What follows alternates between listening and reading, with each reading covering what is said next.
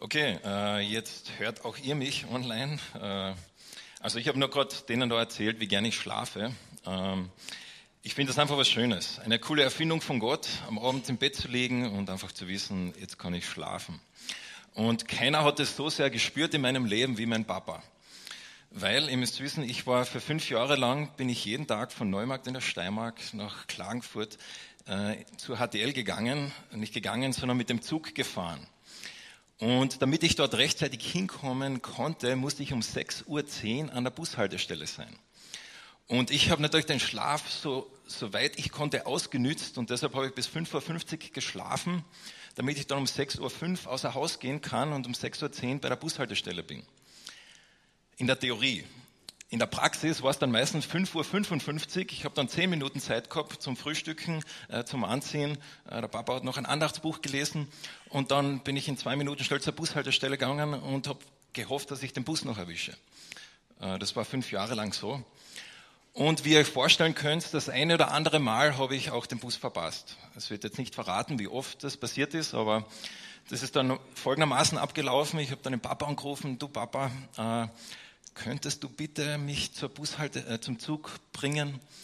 Und das hat er dann äh, eigentlich immer gemacht. Ja.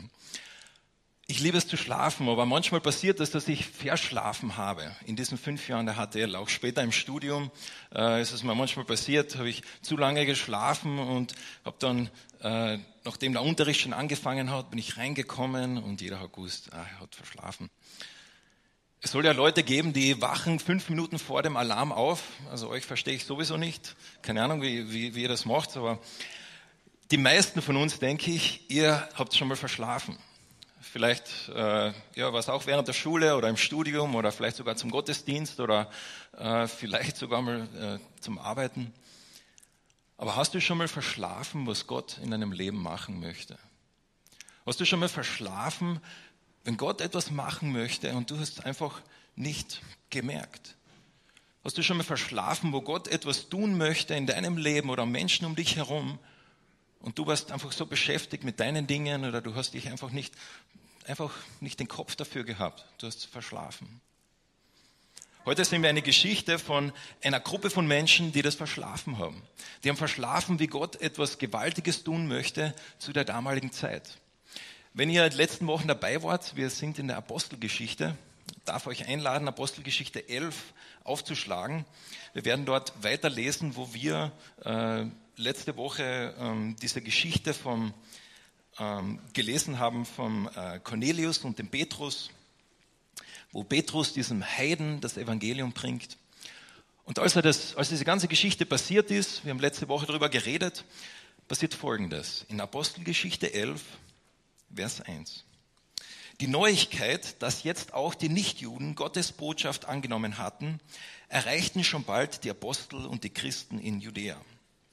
Als Petrus nun nach Jerusalem zurückkehrte, stellten ihn die Gläubigen der dortigen Gemeinde, die ja alle beschnitten waren, zur Rede. Du bist in ein Haus gegangen, in dem Unbeschnittene wohnen, und hast sogar mit ihnen gegessen, hielten sie ihm vor. Also das ist die Situation. Es ist gerade passiert, dass dieser Cornelius zum Glauben gekommen ist und Petrus war derjenige, durch den das passiert ist. Und irgendwie bekommen diese Christen, die Leiter in Jerusalem das mit. Und als sie das mitbekommen, sagen sie zum Petrus, komm mal nach Jerusalem, da müssen wir jetzt drüber reden. Das ist so, wie wenn du als Teenager was gemacht hast, wo du genau weißt, wenn die Mama und der Papa das rausfinden, da werden wir drüber reden müssen. Und irgendwann passiert es dann, es ist soweit und du musst mit ihnen reden. Und so ist dieser Petrus in Jerusalem und die Gläubigen dort haben zwei Anschuldigungen gegen ihn. Du bist in ein Haus gegangen, in dem Unbeschnittene, sprich Heiden, das heißt nicht Juden, wohnen. Und du hast sogar mit ihnen gegessen. Für uns ist es so schwer, uns da rein zu versetzen, warum das jetzt so eine große Sache ist. Aber für die damaligen Juden, für die ersten Christen war das anscheinend nur klar, dass das Evangelium zu den Juden geht, nicht zu den Heiden. Da haben wir letzte Woche drüber geredet. Gott hat versucht, da beim Petrus eine Mauer durchzubrechen und ihm zu zeigen, hey, ich habe was viel was Größeres vor. Und jetzt steht Petrus in Jerusalem und muss sich verantworten vor diesen äh, Leuten in dem Hauptstadt von Israel. Und was passiert? Da gab Petrus ihnen einen ausführlichen Bericht über das, was geschehen war. Und bevor wir diesen Bericht jetzt gleich lesen, wer sind diese Leute überhaupt, zu denen Petrus da redet? Das sind die Anführer in Jerusalem, das sind die Apostel. Sprich, das sind die, diejenigen, die drei Jahre lang mit Jesus unterwegs waren. Diejenigen, die eigentlich wissen müssten, dass Jesus, sein Herz, viel weiter ist, wie sie es vorgestellt haben. Die wissen müssten, die erlebt haben, wie Jesus zu einer heidnischen Frau redet, wie Jesus einen römischen Hauptmann hält, die dabei waren, wie Jesus ins Ausland gegangen ist, die erlebt haben, wie Jesus jede Volksgruppe, ähm, die er begegnet hat, gleich begegnet ist. Das waren die gleichen Menschen, zu denen Jesus gesagt hat, geht hinaus in die ganze Welt, verkündet das Evangelium zu allen Nationen. Um genau zu sein, zu allen Ethnien, zu allen Menschen. Und zu denen berichtet Petrus Folgendes. Als ich in der Stadt Joppe war und gerade betete, hatte ich eine Vision. Ich sah so etwas wie ein riesiges leinernes Tuch herabkommen, das gehalten an seinen vier Ecken aus dem Himmel heruntergelassen wurde, bis es sich unmittelbar vor ihm befand. Gespannt schaute ich hinein und erblickte die verschiedenen Tiere, Haustiere, wilde Tiere, Reptilien und Vögel. Und jetzt hörte ich eine Stimme, die zu mir sagte, Petrus, schlachte und iss. Auf gar keinen Fall, Herr, entgegnete ich, noch nie in meinem Leben habe ich von etwas Unheiligem oder Unreinem auch nur einen Bissen gegessen. Doch die Stimme aus dem Himmel wiederholte die Aufforderung. Was Gott für rein erklärt hat, das behandle du nicht, als wäre es unrein. Und noch ein drittes Mal wurde ich zum Essen aufgefordert. Danach wurde das Tuch mit allem, was darin war, wieder in den Himmel hinaufgezogen. Die Vision war gerade vorbei und da standen drei Männer vor dem Haus, in dem wir uns befanden. Sie kamen aus Caesarea und waren zu mir geschickt worden. Der Geist Gottes sagte mir, ich solle ohne Bedenken mit ihnen gehen, was ich dann auch tat. Und diese sechs Brüder hier, die ich aus Joppe mitgebracht habe, begleiteten mich. Wir betraten also das Haus dieses Mannes, der nach mir geschickt hatte. Und er erzählte uns, er habe einen Engel in seinem Haus stehen sehen. Und dieser Engel hat zu ihm gesagt, schicke Boten nach Joppe zu einem Simon und bitte ihn, zu dir zu kommen. Was er dir zu sagen hat, wird dir Rettung bringen, dir und allen, die in einem Haus leben. Ich hatte eben erst begonnen, zu den Versammelten zu sprechen, als der Heilige Geist auf sie herabkam. Genau wie damals am Pfingsttag auf uns selbst. Und da musste ich an das Wort denken, das der Herr gesagt hat. Johannes hat mit Wasser getauft ihr aber werdet mit dem Heiligen Geist getauft werden. Gott hat ihnen also, als sie zum Glauben an Jesus Christus, äh, als sie zum Glauben an Jesus Christus, den Herrn kamen, dieselbe Gabe geschenkt wie uns. Und wer bin ich, dass ich es da noch hätte wagen dürfen, mich Gott in den Weg zu stellen? Wer bin ich, dass ich es noch hätte wagen dürfen, mich Gott in den Weg zu stellen? Das ist der Bericht, den der Petrus diesen Aposteln in Jerusalem gibt. Und er erzählt ihnen, wie Gott da etwas macht. Gott ist am Wirken, Gott hat eine Richtung, in die er geht. Gott hat einen Plan. Und Petrus erzählt einfach, wie er Teil davon wurde und sagt am Ende diesen Satz, wer bin ich, dass ich hätte wagen dürfen, mich Gott in den Weg zu stellen. Hast du das schon einmal erlebt, dass Gott etwas in deinem Leben machen möchte? Wo du vielleicht gewusst hast, durch diese Tür, durch diese Möglichkeit, dieses Gespräch, möchte Gott wirken, möchte Gott etwas tun. In der Situation war Petrus. Und er hat gesagt, wer bin ich? Wie, wie könnte ich jetzt sagen, dass ich da nicht mitmache? Und diese Frage ist etwas, was hier nicht zum ersten Mal in der Apostelgeschichte uns begegnet, sondern das ist eigentlich ein Thema, das immer wieder aufkommt in der Apostelgeschichte. Gott hat einen Plan, machst du mit oder nicht? Wenn du in der Apostelgeschichte anfängst, ganz am Anfang, der Gamaliel, der gelehrte Rabbi in Jerusalem, stellt diese Frage in diesen großen Raum und sagt, passt auf, was ihr macht, weil wollt ihr am Ende als diejenigen dastehen, die gegen Gott kämpfen? Der Stephanus, als er seine große Rede hält, die längste Rede in der Apostelgeschichte, er sagt Folgendes, er sagt, immerfort widersetzt ihr euch dem Heiligen Geist, genau wie eure Vorfahren, ihr seid nicht besser als sie. Als Jesus Saulus begegnet, sagt er, ich bin Jesus, den du verfolgst. Und jetzt sagt Petrus da, wer bin ich, dass ich es noch hätte wagen dürfen, mich Gott in den Weg zu stellen? In allen diesen Situationen ist Gott am Wirken und Gott ist am, etwas am Tun, er hat einen Plan. Und Menschen haben die Möglichkeit und die Entscheidung zu treffen, möchten sie der Teil davon sein oder nicht. Und was war die Reaktion? Wie sind die, die Leute in Jerusalem damit umgegangen? Und als diejenigen in Vers 18, die von Petrus Rechenschaft gefordert hatten, diesen Bericht hörten, verstummte ihre Kritik. Sie priesen Gott und sagten, jetzt hat Gott also auch den Nichtjuden die Umkehr zu ihm ermöglicht und hat ihnen damit zum, den Weg zum Leben eröffnet. Zwei Sachen passieren. Sie verstummen und als sie den Bericht hören, sie preisen Gott. Und sie sagen, jetzt hat Gott also auch für die Nichtjuden das eröffnet. Und wenn man das so liest, man könnte sich denken, ah, sie haben es endlich gecheckt. Endlich haben sie gecheckt, was Gott da gerade macht. Und jetzt geht's los in Jerusalem. Sie senden Missionare aus in die ganze Welt, nach Rom, nach Spanien, nach Ägypten, äh, nach Babylonien. Und man muss nur einen Vers weiterlesen. Und dann merkt man, sie haben es doch nicht ganz verstanden. In Vers 19. Die Christen, die sich in der Verfolgungszeit nach dem Tod des Stephanus über ganz Judäa und Samarien hin zerstreut hatten, zogen zum Teil noch weiter und kamen bis nach Phönizien und Zypern und bis nach Antiochia. Aber sie machten die Botschaft Gottes nach wie vor ausschließlich unter den Juden bekannt. Das müsst ihr euch einmal vorstellen. Hier ist Gott. Er hat eine Vision, die er dem Petrus gibt, dem Anführer der Gemeinde in Jerusalem, damit der Petrus das checkt. Er schickt den Petrus nach Jerusalem und berichtet, wie er den Heiligen Geist geschickt hat und sie freuen sich dort, aber dann wirklich im Herzen begriffen haben sie es nicht. Wirklich im Herzen dabei sind sie doch noch nicht. Weil dass Gott wirklich es auch für die, die Heiden bestimmt hat? Na, das kann nicht sein.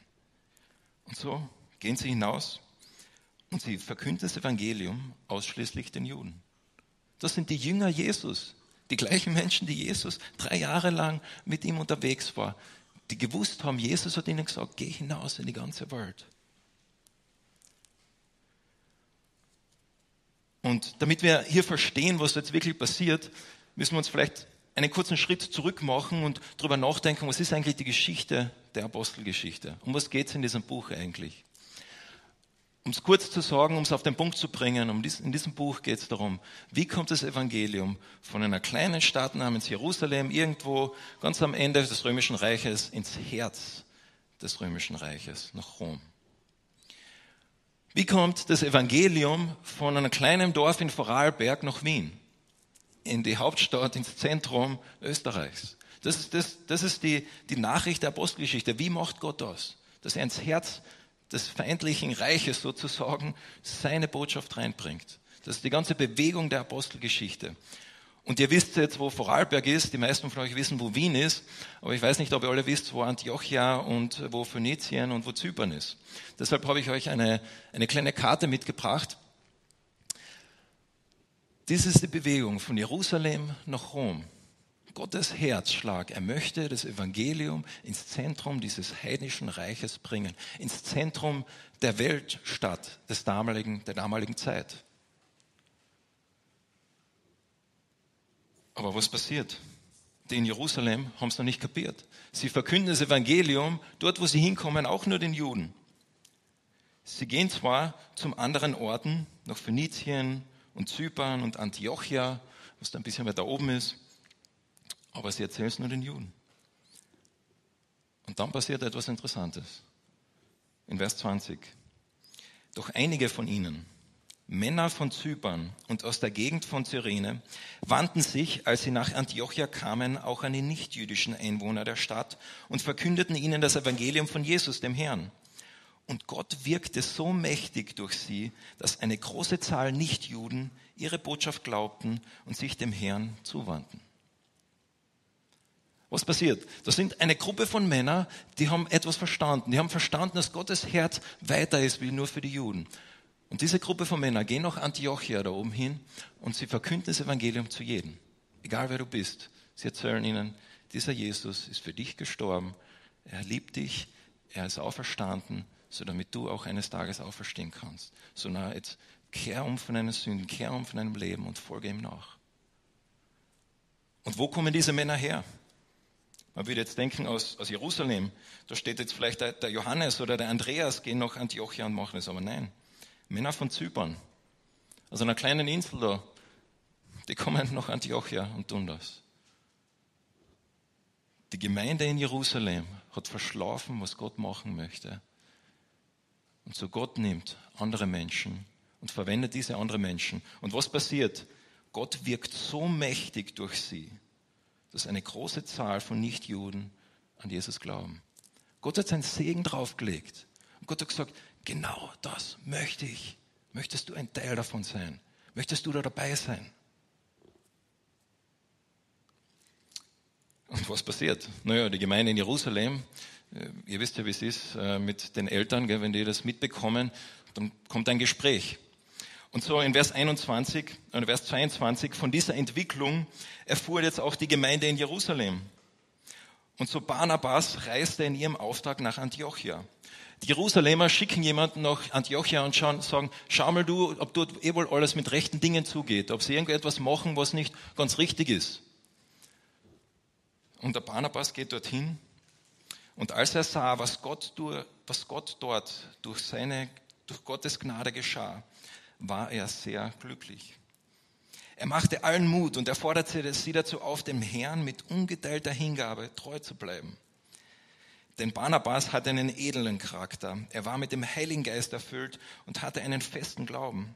Durch seinen Dienst stieg die Zahl derer, die an den Herrn glauben, ständig an. Dieser Barnabas, der auch selbst von Zypern ist, eigentlich auch kein jemand, der wirklich selbst aus Jerusalem ist, der wird geschickt nach Antiochia und er sieht, was dort passiert und er merkt, da ist Gott am Wirken. Und er sagt, ich möchte ein Teil davon sein. Und er bleibt dort und er verkündet das Evangelium weiter und Gott verwendet ihn. Und was heißt so weiter? Am Ende es kommen noch mehr Menschen zum Glauben. Gott ist am Wirken und er lädt die Menschen ein, einzusteigen. Er lädt sie ein, einzusteigen und zu sagen, Herr, möchtest du mein Mitarbeiter sein in dem, was ich vorhabe? Und es geht sogar so weit, dass Barnabas merkt, da ist so viel los, ich schaffe das nicht alleine. Gott ist so viel am, äh, am Tun, so wie beim Boot damals, wo die Fische, wo sie die Fische rausziehen, sie merken, sie schaffen es nicht alleine, wir brauchen Hilfe. Und so der Barnabas geht nach Tarsus und holt sich den Saulus. Und als er ihn gefunden hatte, nahm er ihn mit nach Antiochia. Die beiden waren dann ein ganzes Jahr miteinander in der Gemeinde tätig und unterrichteten viele Menschen im Glauben. Da kommt der Saulus ins Spiel. Saulus wird zu dieser Stadt Antiochia geholt. Und Saulus und Barnabas sind für ein ganzes Jahr lang dort und tun was? Sie erfüllen den Auftrag von Jesus. Wo Jesus gesagt hat, geh hinaus in die ganze Welt, verkünde das Evangelium, mach zu meinen Jüngern und lehre sie zu halten, was ich euch befohlen habe. Genau das tun sie. Sie nehmen sich ein Jahr Zeit und sie erklären ihnen Gottes Wort. Und jetzt ist vielleicht interessant, über diese Stadt Antiochia ein bisschen nachzudenken. Antiochia war damals die drittgrößte Stadt im Römischen Reich. Antiochia war dafür bekannt für ihr Nightlife. Antiochia war eine Stadt, ein Historiker hat einmal gesagt, wenn du Mitternacht auf den Markt gekommen bist, war noch immer ein volles Gedränge. Antiochia hat ein Theater gehabt, das im ganzen östlichen römischen Reich bekannt war und wo viele Leute hingekommen sind. Antiochia hat sogar eine eigene Arena gehabt, wo Wagenrennen stattgefunden hat. Die drittgrößte Stadt im Römischen Reich, wo viele Nationen zusammengekommen sind. Und jetzt verwendet Gott diese Stadt und wirkt dort mächtig. Und wenn wir diese zwei Städte, Antiochia und Jerusalem anschauen, dann merken wir einen Unterschied.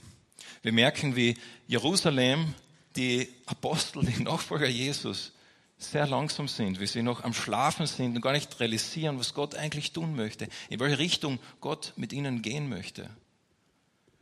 Sie sind noch so versessen zu schauen, dass wohl alles mit rechten Dingen zugeht, dass sie gar nicht merken, wie Gottes Geist in Antiochia groß wirkt. Und in Antiochia, was sind wir dort? Wir sehen eine Stadt voller verschiedener Nationen. Und wir sehen Menschen, die sagen, wow, das muss jeder hören. Und so Antiochia wird die Zukunft von der Gemeinde. Wisst ihr das? Alle Apostelreisen, alle Reisen des Paulus werden von Antiochia gestartet. Antiochia wird das Missionszentrum des ersten Jahrhunderts. Antiochia wird der Ort, von dem das Evangelium schlussendlich in das römische Reich kommt. In Vers, dem letzten Vers, hier in Antiochia wurden die Jünger des Herrn zum ersten Mal Christen genannt. Das ist kein Zufall, dass dort auf einmal dieser kleine Satz steht. Zum ersten Mal schauen Menschen auf diese Gruppe und sie merken, hm, das ist komisch, die sind keine Juden, manche sind Juden, aber manche sind Heiden und sie treffen sich zusammen. Wer sind diese Leute? Zum ersten Mal können Außenseiter, Leute, die von draußen drauf schauen, merken sie, das ist eine eigene Gruppe. Wer, wer sind diese Gruppe? Sie geben ihnen einen Namen, der vermutlich am Anfang ein äh, herablassender Name war, und sagen, das sind die Christen. Das heißt, diejenigen, die zu Christus gehören. Antiochia wird zur Identität der Gemeinde. Antiochia wird der Ort, durch den Gott das Evangelium schlussendlich nach Rom bringt.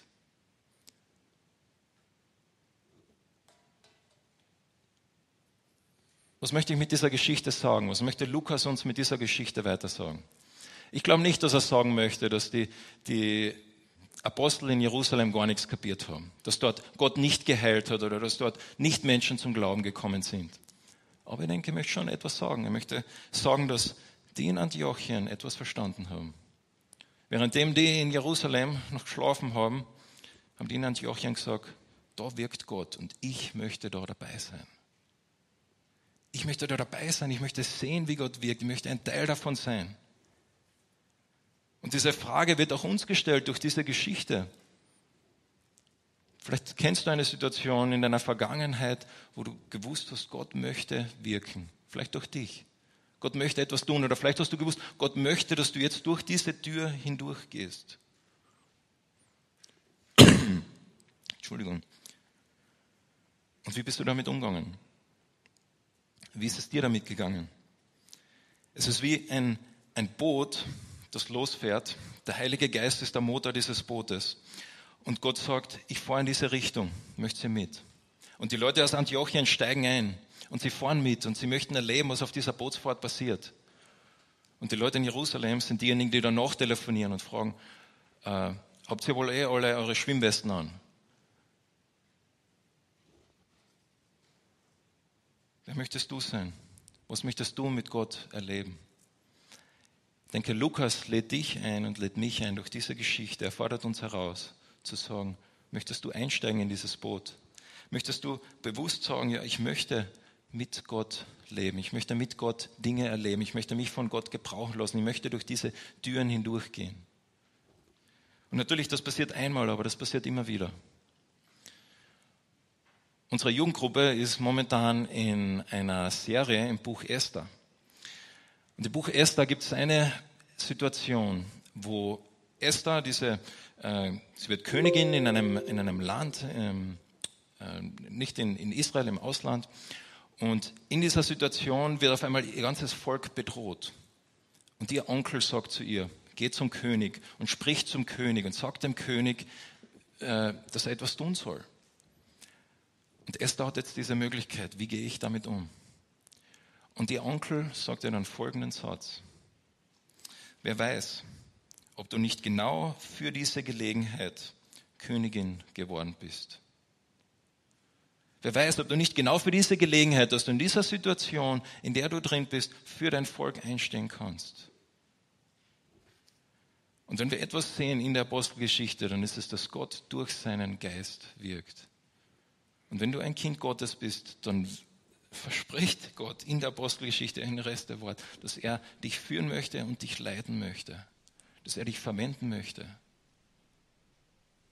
Aber Gott zwingt dich nicht. Gott hat die Gemeinde in Jerusalem nicht gezwungen.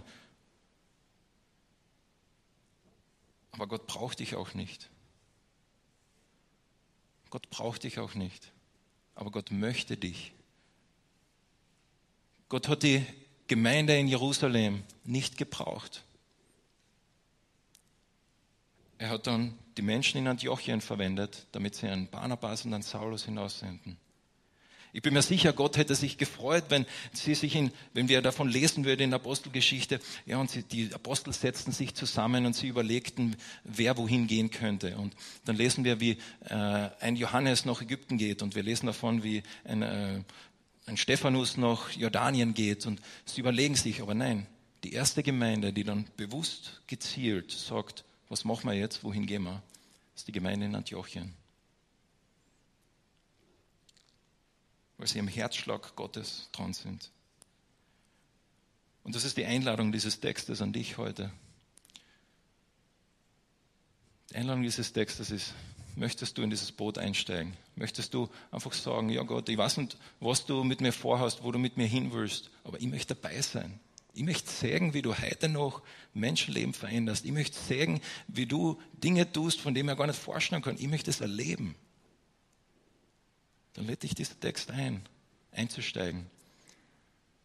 Und manchmal gehen wir aus diesem Boot raus und dann müssen wir wieder einfach wieder uns die Zeit nehmen und wieder sagen, ja, ich möchte wieder einsteigen. Das ist die Einladung, die wir durch diesen Text bekommen. Ich bete noch mit uns. Jesus Christus, ich sage dir danke für diesen Text, ich sage dir danke für einfach diese Herausforderung,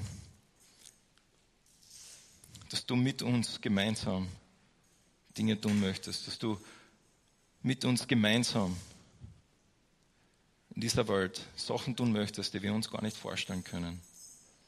Und Herr, bitte ich, gib uns die Ehrlichkeit uns selbst gegenüber, dass wir uns selbst gegenüber einfach ehrlich sein können und sagen, bin ich gerade in einer Position, wo ich bereit bin, in dieses Boot einzusteigen wo ich bereit bin, mich von Gott verwenden zu lassen. Herr, wir möchten das erleben. Wir möchten erleben, wie du uns verwendest, wie du durch uns wirkst, so wie du es damals durch die Christen in Antiochien gemacht hast. Amen.